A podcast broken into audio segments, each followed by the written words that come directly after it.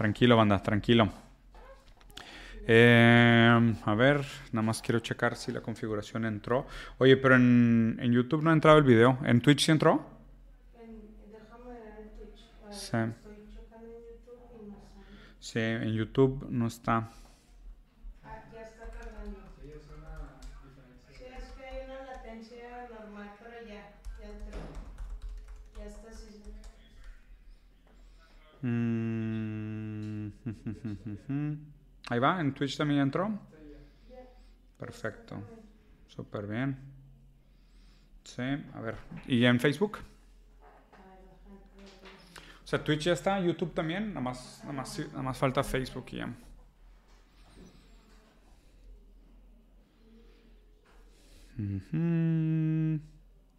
La banda de que sí, también voy a estar en Twitch. Si quieren ir a Twitch, váyanse a Twitch. Por fin, ahora feliz. Muy bien, banda. Excelente. Ya vamos a empezar. Denme nada más un segundo. Chido, ya están los tres. Poca madre. Muy bien. Y Add Moderator.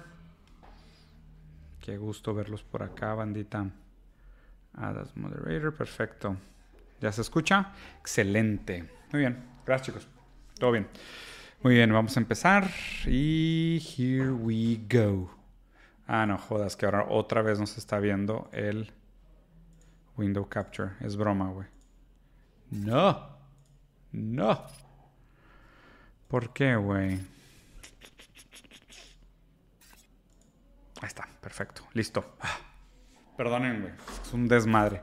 Ahora que cambié la, la configuración del, de, de todo esto para poder streamear en YouTube, Twitch y Facebook al mismo tiempo. Está un poquito complicado, me disculpo. Yo creo que le voy a ir agarrando a medida que pase el tiempo, así que tengan paciencia. Si es que tenemos tiempo, capital humano, porque la verdad es que las cosas no se ven bien, ¿eh? Para nosotros los humanos las cosas no se ven bien. Se ven bien para el capital, para nosotros no se ven nada bien. Me encantaría decirles que tengo grandes noticias para darles en un sentido positivo, pero nope. Things are gonna go pretty bad. Las cosas van medio mal. Mm. Ah, disculpen, se me olvidó calentar mis cuerdas vocales. Unique New York. Unique New York. The book it's on the table. The squirrel has suicidal tendencies. Es importante siempre decir esas palabras complicadas como whisky, New York whisky, New York pure bourbon, porque son como muchas vocales y articulaciones que obligan a que estires las cuerdas vocales y así estés listo para gesticular todas estas profecías de un potencial apocalipsis que nos espera. Dicho esto, y ahora sí cumpliendo con esta primer mitad, eh, este primer fragmento casi mandatorio de nuestros encuentros virtuales por aquí, que también es importante que recuerden, ¿eh? Ustedes son altamente desechable capital humano. Yo soy altamente desechable capital humano. Eh, hay muy poco que nos distingue, si es que hay algo que nos distinga, la verdad es que cada vez creo que menos, aunque no los conozco. La única diferencia que tengo es que yo me he visto más veces que ustedes. Entonces yo tengo una ligera presencia sobre mi existencia que tal vez es un poco mayor que mi presencia en la conciencia de ustedes, si es que existe tal cosa. Eh, en el mundo, pues obviamente noticias interesantes. Digo, eh, ayer en la, bueno, hoy, hoy en la madrugada para nosotros, en la mañana de Rusia, hubo un contraataque por parte del gobierno ruso en contra de Ucrania, eh, dada las, los últimos ataques, algunos comprobados, otros no comprobados, como por ejemplo la destrucción del puente este de Ucrania, eh, que es fundamental para la comunicación de la región, justo en el cumpleaños de Putin, lo cual seguramente se lo debe haber tomado muy personal, aunque también he estado viendo entrevistas con Putin y el tipo es, güey, o sea, una hielera, güey. Qué cabrón tan frío, güey. Pero bueno, el caso es que se lo tomó bastante personal, él dijo que la respuesta iba a ser dura y veloz. Y a diferencia de los bufones, habladores y la gente que se toma la política como si fuera eh, comercial de madrugada, pues la respuesta de Putin sí fue brutal y fue bastante veloz, ¿no? Entonces vamos a ver un poquito como la repercusión en el mundo de, de estas acciones. Eh, creo que es la noticia principal que hay que, que hay que, platicar, aunque realmente sí están sucediendo otras cosas. Eh, la verdad es que voy a empezar por RT, por, por, este canal de propaganda rusa, que a ver, de nuevo, todos son propaganda. Siempre que vean estas noticias, recuerden, la idea de ver una serie de canales de noticias es que entre las diferentes versiones de la verdad, en, veamos qué, qué, hay en común o diferentes entre ellas, ¿no? Entonces, bueno, un par de cosas interesantes. Digo, primero que nada, eh, Julian Assange dio positivo en COVID-19. Lo estoy poniendo como un tema importante porque la verdad es que RT es de los pocos canales de noticia que cubre lo que le está sucediendo a Julian Assange. Eh, para toda la gente que está en México, saben que ahora también hace poquito hubo un gran hack y un leak de información de Sedena en el gobierno de México. Y quiero que piensen también en lo importante que es la idea de la transparencia y cómo comparamos la gente que hace ese tipo de leak, invariablemente de sus intenciones. ¿no? Y también... Eh, Muchas veces te das cuenta que, aquellos que realmente pelean por la justicia y la verdad no tienen un lado, no acaban haciendo mucho favoritismo ni demasiado ataque a ningún partido político en específico, sino que la verdad es que tienden a tener secretos de todo el mundo. Eh, es un poco diferente a lo que ha sucedido en México, por más que, a favor de la transparencia, de, de, que sepamos qué es lo que está sucediendo, porque pues eso nos da un cierto nivel de visibilidad. También es verdad que eso fragiliza mucho la capacidad de los estados de tomar decisiones más asertivas y ponderadas sobre cómo se manejan estas, estas informaciones. Invariablemente yo soy a favor de la transparencia, soy muy a favor de la libertad de Julian Assange. Definitivamente las cosas que él reveló eran mucho más crímenes eh, comparado con los crímenes por los cuales nosotros lo, lo, acusamos y por los cuales él probablemente va a morir en la cárcel. El hecho de que tenga COVID-19 ahora, pues realmente es preocupante porque es un señor que ha sufrido abuso psicológico y físico al, ser privado de su libertad durante años, y eh, ser perseguido por los gobiernos más poderosos del mundo durante años, y, no vaya a ser que esta excusa sea una excusa para que tenga un paro respiratorio, tenga un problema respiratorio y acabe muriendo por COVID, ¿no? Y obviamente nada mejor que esconderlo en el número gigantesco de, víctimas que, ha provocado el, el, COVID alrededor del mundo. Los siguientes días definitivamente son cruciales para ver qué va a suceder con él. Hace poquito hubo una gran manifestación en Inglaterra Inglaterra, con mucha gente a favor de la libertad de Julian Assange. Eh, creo que somos muchos los que estamos a favor de su libertad, eh, pero pues a fin de cuentas es algo que solo se habla en RT por algún motivo. Van a ver que ningún otro periódico del mundo sale, lo cual me parece interesante. Eh, aquí se empieza a ver cómo la guerra de Ucrania, por más que tenga el apoyo de Estados Unidos, no tiene el apoyo incondicional ni unánime de Estados Unidos. ¿Y esto por qué es importante?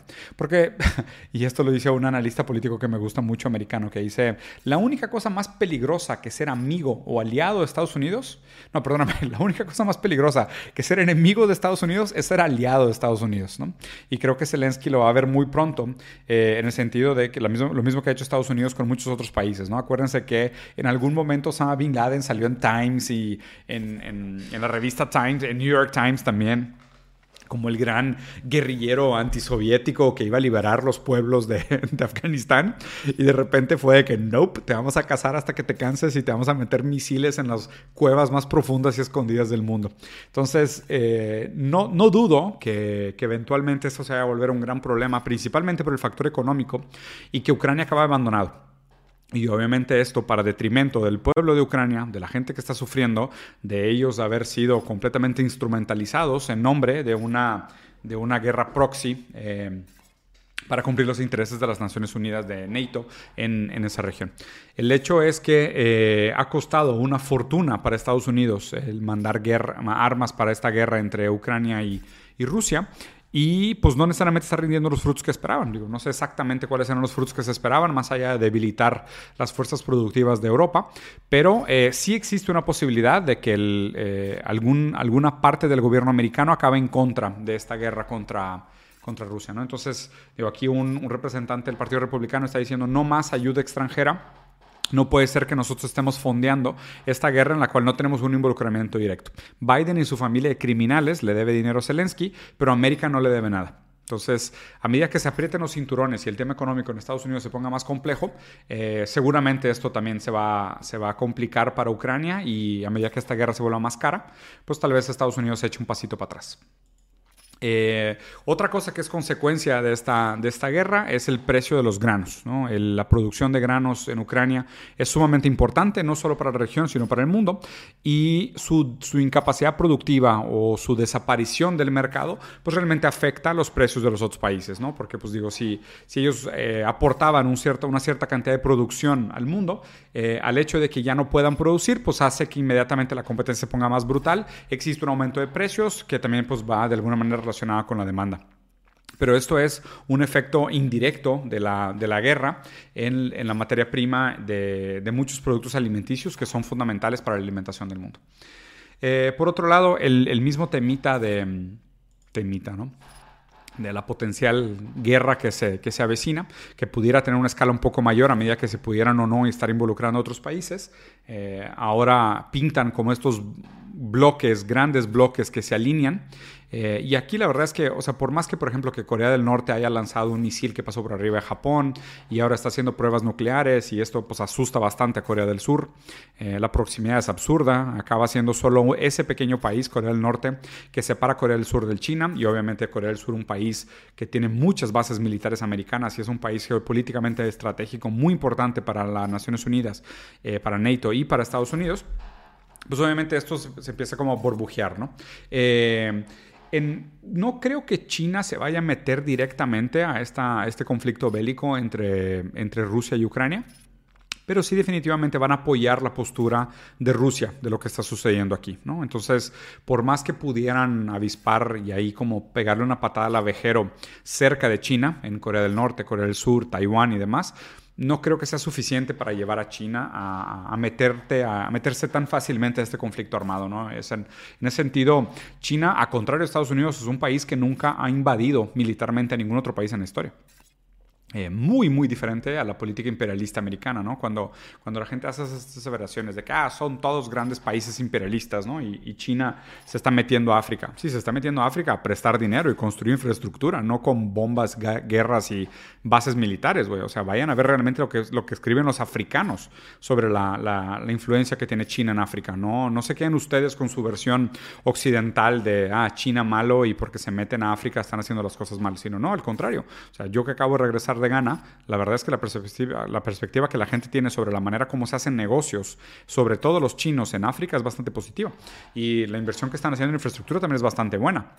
Y sobre el tema de la trampa del crédito, quédense con esa idea, ¿no? Porque mucha gente culpa de que, ah, no, China está poniendo a África en una trampa de crédito, de que les está prestando lana y después no van a tener cómo pagar y van a acabar como nosotros, países latinoamericanos, endeudados con el Fondo Monetario Internacional y pagando deudas para siempre. Hablando de China, bastante indiferente a los eventos del mundo, lo cual siempre me es como sorprendente y al mismo tiempo estratégicamente muy bien ubicado, lo cual bien por ellos. Fíjense las cosas que hablan, ¿no? China otorga 59 mil patentes para diseños de circuitos integrados durante la última década. Hay que mantenerse vigilantes para la nueva gripa aviaria que azota Europa. China lanza la primera sonda solar integral para compartir datos científicos con el mundo. China promueve la estandarización de la energía no fósil, güey. O sea, chingados, cabrón. Me encantaría que pudiéramos hablar de estas noticias y no tener que decir hay una potencial tercera guerra mundial, güey, a punto de, de estallar en Europa y nos va a regresar a la edad de piedra, güey. O sea, joder, cabrón. Maldito pinche mercado, güey, la manera como nos, obligan a, competir de manera tan brutal, ¿no? Y hablando del libre mercado, que por cierto no existe en absolutamente ningún lugar, más que en algunas páginas de algunos libros que ya prácticamente nadie se toma en serio, la prohibición de la tecnología de chips en Estados Unidos amenaza la cadena de suministro. Estados Unidos, el gran país de libertad económica, de viva la libertad carajo, está poniendo límites mercantiles para la exportación e importación de eh, productos fundamentales para la cadena de tecnología, principalmente microchips. ¿Y el libre mercado, pa? ¿Dónde quedó? Pues ahí, en esa página 92 de un libro de economía que ya nadie debería tomar en serio, pero la gente, por falta de afecto físico y oportunidades sexuales con el género que les guste, son obligados a esconderse en estas ideologías incels y proteger el libre mercado, invariablemente que no existe en ningún lugar, nunca va a existir y ni siquiera queramos que exista. Pero bueno. Otras buenas noticias, y gracias China por estas noticias, un nuevo videojuego mejora la memoria a corto plazo en adultos mayores. Me voy a incluir en esta categoría, aunque seguramente no entro entre 60 y 79 años, eh, pero hay videojuegos que funcionan para mejorar la memoria. Y a ver, es verdad que a partir de tal edad tienes una pérdida cognitiva y con esta pérdida cognitiva hay afectaciones en la memoria a corto plazo y largo plazo que puede tener una serie de repercusiones en el ser humano. Si los videojuegos pueden tener este efecto pragmático de mejorar nuestra memoria, bienvenidos. Y voy a aprovechar esto para decir que esto lo estamos transmitiendo también por Twitch, por Facebook. Y ahora voy a empezar a twitchar, eh, yo creo que todas las tardes. Y terminando este en vivo, voy a cerrar este en vivo y voy a regresar a Twitch a jugar videojuegos como debe ser. ¿Por qué? Porque trabajan con mi memoria y mis reflejos y mi coordinación ojo-mano, lo cual me parece bastante importante para mantenerme joven. Y me alejan de las redes sociales que creo que ya me estaban consumiendo demasiado tiempo y no me parece un efecto demasiado positivo en mí. Pasando a Estados Unidos, Eh, desde Wall Street Journal, pues lo importante es el efecto que va a tener eh, la guerra entre Rusia y Ucrania en los mercados. Eh, a fin de cuentas, pues Nasdaq está pasando por una caída de las peores de los últimos dos años. la capacidad de préstamos se ve afectada por, por la, cantidad de, recursos que tenemos para prestar. El Banco de Inglaterra se ve en problemado, ¿no? Entonces, a fin de cuentas, esto quiere decir que a medida que nosotros gastamos dinero en la guerra, tenemos menos dinero para otras cosas. ¿Quién diría? ¿Quién diría que realmente la economía se tratara de la gestión de recursos, ¿no? de economos, leyes de la casa? ¿Cómo se administran los recursos de la casa?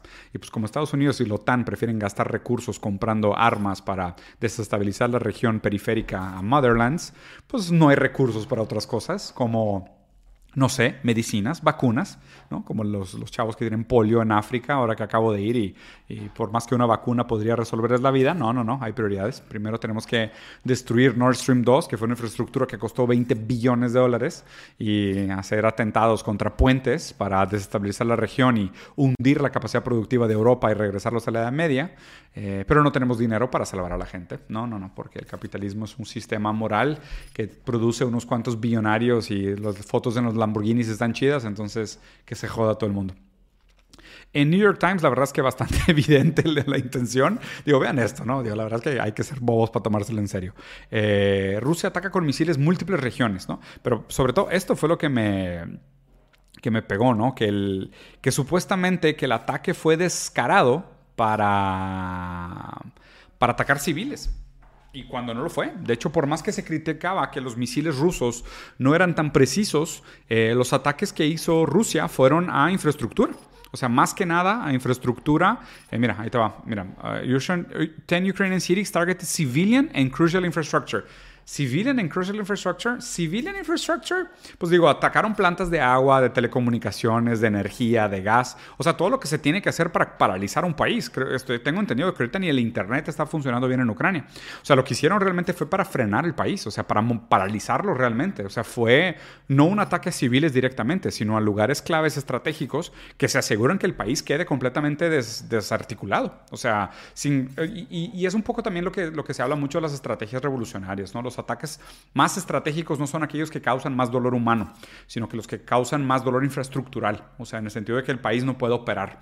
Al contrario, los ataques que causan más dolor humano, como 9-11, ese tipo de cosas, bombas atómicas, por ejemplo, eh, son ataques simbólicos, ataques traumáticos, que causan un dolor moral, simbólico, cultural, un estigma histórico que, produce otros tipos de dolor. O sea, cuando quieres realmente paralizar un país, eh, los golpes estratégicos son estos, a las infraestructuras, a los lugares claves que son necesarios para el funcionamiento del país. Pero para terminar, y hablando un poquito sobre este tema, la verdad es que me parece una lástima que, que gastemos tanta nuestra energía en TikToks y, tontadas cuando pasan cosas mucho más importantes en el mundo.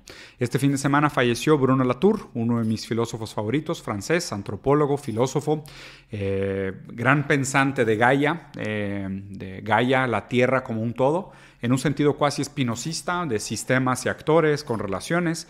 Él que publicó este gran libro que se llama Dónde aterrizar, que por cierto está el review del libro en mi página de YouTube por si les interesa, que habla sobre cómo hacer política eh, en este momento de la vida, ¿no? Y dándoles un resumen eh, sumamente breve por si les interesa el tema y creo que es, evidente que es necesario leer autores como Bruno Latour. Él también se hizo muy famoso por esta frase, nunca fuimos modernos, hablando de la, la modernidad, nos hizo una promesa y estaba basada sobre una serie de premisas que realmente nunca fue real. Nunca, nunca fuimos modernos, nunca llegamos a esa modernidad. La modernidad se acercó en algunos sentidos a las promesas que hizo, pero nunca se concluyó. El problema es que muchas de las instituciones, las políticas públicas, las relaciones eh, políticas y económicas se hacen como si fuésemos modernos, pero realmente la modernidad fue algo que nunca sucedió. Al contrario, lo que vino a revelarnos la posmodernidad fue que todas aquellas promesas trascendentales de la modernidad nunca se cumplieron o estaban llenas de incongruencias internas o de mentiras o errores académicos o simplemente sesgos cognitivos tan grandes que ocultaban realmente la, incluso la falta de honestidad de algunos autores de la modernidad.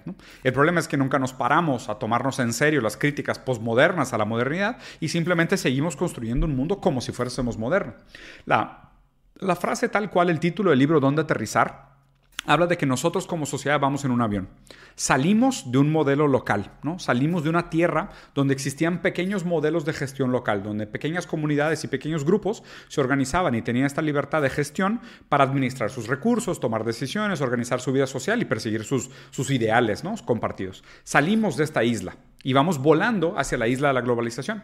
La isla de la globalización, la promesa que nos hizo fue, a medida que avance la tecnología y desarrollemos la, el progreso de la humanidad, a través de este modelo eh, económico capitalista, vamos a llegar a la modernidad, que es un bienestar mínimo para todos, que es a medida que siga avanzando la tecnología y el progreso, las cosas se van a hacer asequibles para todos los otros pobladores que quedaron abandonados, que quedaron hacia atrás. Pero para eso tenemos que hacer una división del trabajo, lo que implica que diferentes regiones del mundo se especialicen en algunas cosas. Algunos son proveedores, transformadores, consumidores, adaptadores, eh, desarrolladores, investigadores, ta, ta, ta. Hicimos una gran, gran división de trabajo y ahora ya vivimos un mundo que, busca la globalización.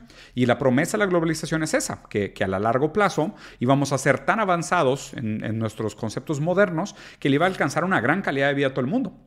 Pero en el aire, en el avión, nos dimos cuenta de una gran mentira. Para que todo el mundo tuviera la misma calidad de vida que una persona en Estados Unidos, necesitaríamos cinco veces la masa de la Tierra, cinco veces la capacidad productiva de la Tierra, cinco veces el espacio de la Tierra, para que la gente tuviera la calidad de vida de alguien de clase media americana. Entonces en el avión nos empezamos a ver entre todos, entre los tantos billones de personas que somos, y fue de que, güey, pues esa tierra de la globalización es mentira. No nos alcanza para todos darnos ese estilo de vida que quisiéramos. Y ahora estamos en ese problema, porque regresar a las organizaciones locales después de que hicimos la división del trabajo tampoco es viable. Entonces Bruno Latour es el antropólogo que plantea exactamente este problema geopolítico, dónde aterrizar. El lugar, las organizaciones locales que dejamos, abandonamos en el pasado en nombre de la globalización ya no existen y la globalización desde el punto de vista moderna que nos planteamos tampoco existe. ¿Qué vamos a hacer? En paz descanse, Bruno Latour, un enorme pensador, fue probablemente una de las lecturas que más tuvo influencia sobre mi manera de entender el mundo y la geopolítica en los últimos años. Un gran filósofo, un gran antropólogo, tiene grandes conferencias en YouTube. Eh, si algo quieren hacer hoy en respeto al, fallecimiento de Bruno Latour, vayan a YouTube y vean una conferencia de él, una de las varias que tiene. Eh, vino a México, de hecho dio conferencias en México, a mí me tocó estar con él en una preguntas y respuestas. No interactuamos directamente, pero estábamos en el mismo evento, nada más que no se me armó. Eh, yo sí quería, pero seguramente él no tiene ni puta idea de quién soy, no lo culpo. Eh, pero pues en fin, que en paz descanse, es un autor que merece ser leído, que merece ser recordado y más allá de muchas de estas cosas que nos pudieran llamar la atención, bélicas, desastrosas, superficiales, culturales y celebritistas, hay temas más importantes y para ello pues hay que educarnos a usar nuestro tiempo de la manera correcta. Dicho esto, y exactamente a las seis y media de la tarde, me despido por aquí. Voy a cortar aquí el live review de noticias, voy a cambiar mi configuración y voy a regresar al mundo virtual de los videojuegos para seguir desarrollando mis habilidades cognitivas. Espero les haya gustado. Dejen por aquí su comentario, su like, su share, lo que sea. A todos los que están aquí les agradezco, incluyendo y, y especialmente a los trolls y los haters por regalarme views, likes y comentarios. Mientras más comenten abajo, aunque sea con odio, me están ayudando a que el algoritmo eh, me fomente, porque acuérdense que el dios algoritmo es indistinto al odio o al amor, lo único que quiere el dios algoritmo es interacción. Así que somos tan indistintos y tan insignificantes para el dios algoritmo que aun cuando tratamos de, estar en contra de él, realmente estamos actuando para cumplir sus, sus metas. Ni modo, hay que trabajar capital humano porque de buenas intenciones no ganamos absolutamente nada. Cuídense.